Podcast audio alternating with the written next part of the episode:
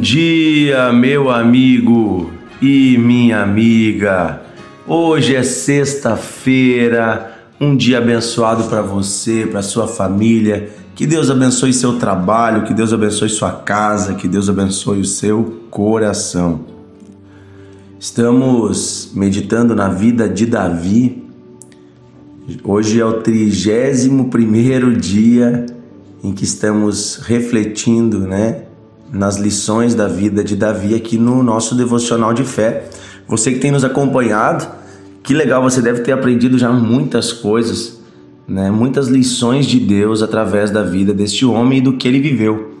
Eu sempre digo que a história, ela tem uh, a função dela para nós é nos ensinar o exemplos a seguirmos, mas também nos ensinar o que não fazermos. E observando os erros de Davi, nós também aprendemos muito, assim como as, observando seus acertos. Quando nós olhamos para o fracasso na vida de alguém, os erros na vida de alguém, nós não devemos usar isso como para julgar ou para condenar as pessoas, mas como aprendizado para nós, para que não venhamos a cair naquela mesma, naquele mesmo erro, né? Mas podemos sim aprender as lições que aquela situação uh, traz. Por isso a Bíblia é um livro completo e ela é um livro que vem da boca de Deus, porque ela não esconde os erros humanos. Você vai ver que todos os grandes homens de Deus relatados na Bíblia, exceto um, vai ter também os seus pecados relatados na Bíblia. Mostra os seus acertos, mostra tudo de bom que fez, mas também mostra os seus erros. Então nós vimos e eu falei que exceto um, né? E esse um é o único homem que viveu sem pecado nenhum, chamado Jesus Cristo. Queridos, uh, voltando aqui para a história de Davi, nós estamos bem no final dessa história. Davi, então, está no final da sua vida e nós já vimos que ele desejava construir um templo para Deus. E Deus disse: Não, você não vai construir o templo para mim, mas o teu descendente vai construir o templo. E ele será chamado meu filho. E ele vai fazer para mim um templo eterno, uma morada eterna. Nós vemos que essa profecia que Deus mandou através do profeta para o rei Davi era uma profecia dupla, porque falava do filho dele, que era descendente. Mas a palavra descendente também significa, pode ser um filho, um neto, um bisneto, um tataraneto, está falando de um descendente bem mais longínquo que Davi teria, chamado Jesus Cristo, que seria chamado Filho de Deus e que construiria para Deus um templo eterno. Porque ele está construindo para Deus, através da igreja, um templo eterno. Porque Jesus envia o Espírito Santo para habitar dentro de nós e nós somos os templos eternos de Deus. Davi não entendia isso tudo, mas a profecia tinha também esse significado. Ele, porém, apegou-se no, no significado material próximo, que é o que? O meu filho vai construir o templo. E ele fez algo maravilhoso. Uma das últimas coisas que Davi fez na sua vida foi preparar tudo que era necessário para a construção do templo. Sabe que é interessante?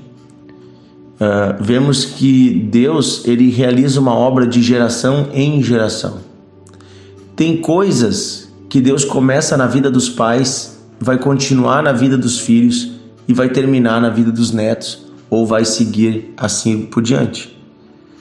Na família de Davi, Deus foi fazendo uma obra de geração em geração, chegando até a geração de Jesus, e através da geração de Jesus, Deus alcança todas as gerações do planeta Terra, todas as vidas, todas as almas. Deus abençoa todas as nações.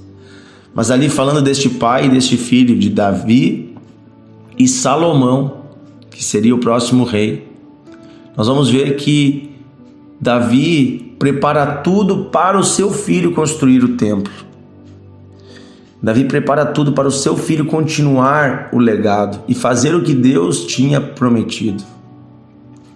Será que nós, pais, temos preparado o coração dos nossos filhos para que eles estejam indo mais longe do que nós.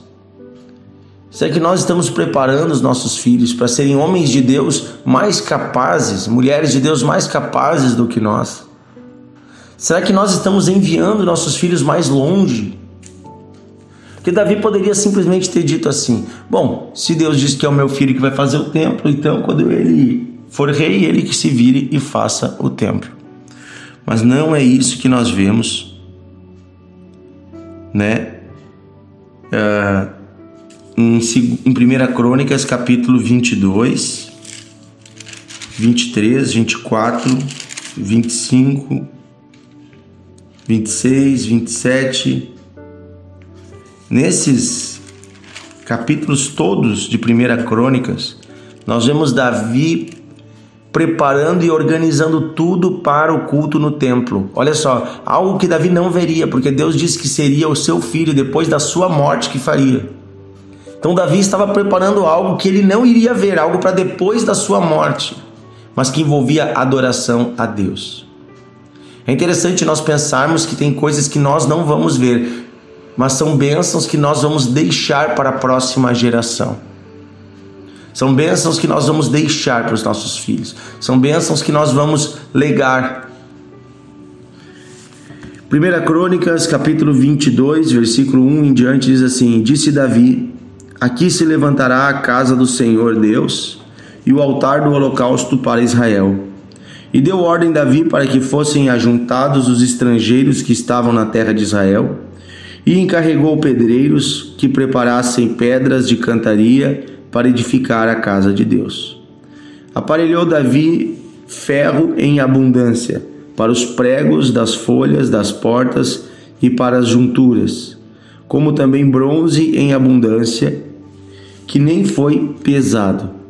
Madeira de cedro sem corta, sem conta, porque os sim, sidônios e tiros traziam a Davi em grande quantidade. Pois dizia Davi: Salomão, meu filho, ainda é moço e tenro. E a casa que se há de edificar para o Senhor deve ser de sobremodo magnificante, para que o nome e a glória para nome e glória em todas as terras. Providenciarei, pois, para ela o necessário. Assim preparou Davi em abundância antes de sua morte. Aleluia. Então, versículo 6: chamou Salomão, seu filho, e lhe ordenou que edificasse a casa do Senhor, Deus de Israel. Disse Davi a Salomão: Filho meu, Tive intenção de edificar uma casa ao Senhor, o meu Deus. Porém a mim me veio a palavra do Senhor dizendo: Tu derramaste sangue em abundância e fizeste grandes guerras. Não edificarás casa para o meu nome, porquanto muito sangue tens derramado na terra, na minha presença. Eis que te nascerá um filho, que será homem sereno, porque lhe darei descanso de todos os seus inimigos em redor Portanto, Salomão será o seu nome. Paz e tranquilidade darei a Israel nos seus dias. Este edificará casa em meu nome. Ele me será por filho, e eu lhe serei por pai. Estabelecerei para sempre o trono do seu reino sobre Israel. Agora, pois, filho meu, o Senhor seja contigo, a fim de que prosperes e edifiques a casa do Senhor teu Deus, como ele mesmo disse a teu respeito. Que o Senhor te conceda prudência e entendimento, para que quando regeres sobre Israel, guardes a lei do Senhor teu Deus. Então prosperarás, se cuidares em cumprir os estatutos e os juízos que o Senhor ordenou a Moisés acerca de Israel. Sê forte e corajoso. Não temas, não te desalentes. Eis que penoso trabalho, eis que com penoso trabalho preparei para a casa do Senhor cem mil talentos de ouro e um milhão de talentos de prata e bronze e ferro em tal abundância que nem foram pesados e também madeira e pedras preparei, cuja quantidade podem aumentar. Além disso, tens contigo trabalhadores em grande número. canteiros, pedreiros, carpinteiros e pedreiros de toda sorte de obra, de ouro, de prata e também de bronze e de ferro, que se não pode contar. Dispõe-te, pois, filho meu, e faça a obra, e o Senhor seja contigo. Gente, que forte. Um pai legando para o seu filho um, uma herança chamada obra de Deus. Um pai legando para o seu filho uma herança que não é um dinheiro para o seu uso, mas é recursos para cumprir uma missão. Isso é o melhor legado que um pai pode dar para um filho. É o que Deus põe em nós para cumprirmos a missão. Quero dizer para você, meu amigo, minha amiga, você que é pai, você que é mãe, você que é jovem, um dia você vai ter filhos também. Você que é uma criança, um adolescente, um dia também você vai ter filhos.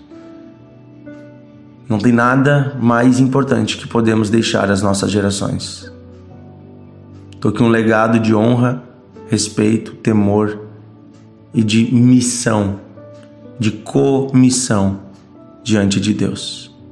Que os nossos filhos amem o Senhor e vejam em nós exemplo. Por exemplo, aqui Davi não escondeu do seu filho. O pai derramou sangue demais. O pai foi violento demais. O pai foi um guerreiro, teve guerras, mas também o pai passou do limite. Por isso Deus não me deixou viver tudo o que eu poderia.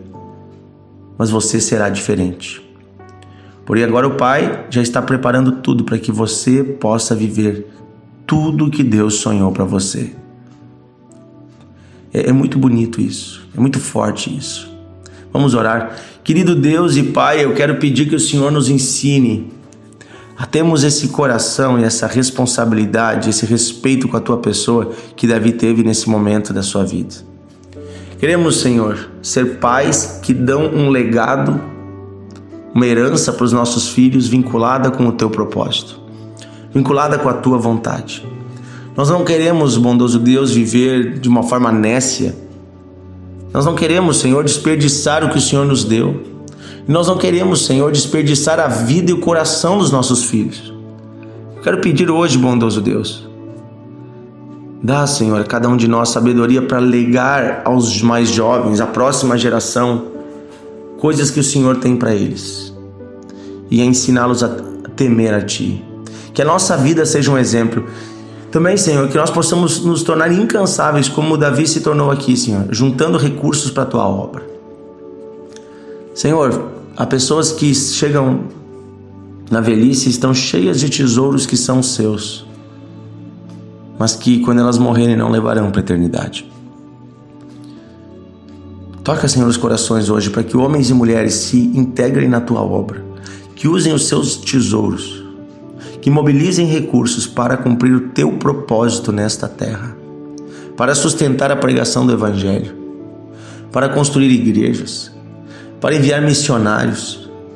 Oh Deus, para manter a tua obra que o Senhor nos deu. Eu peço, Senhor, em nome de Jesus, dá um coração, Senhor, como esse coração de Davi que não poupou recursos, a maior riqueza dele era a riqueza para a tua obra possamos também ter esse coração, Senhor.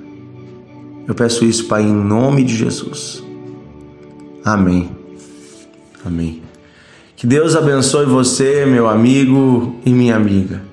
Que a paz do nosso Deus esteja com você. Um grande abraço, Deus abençoe você.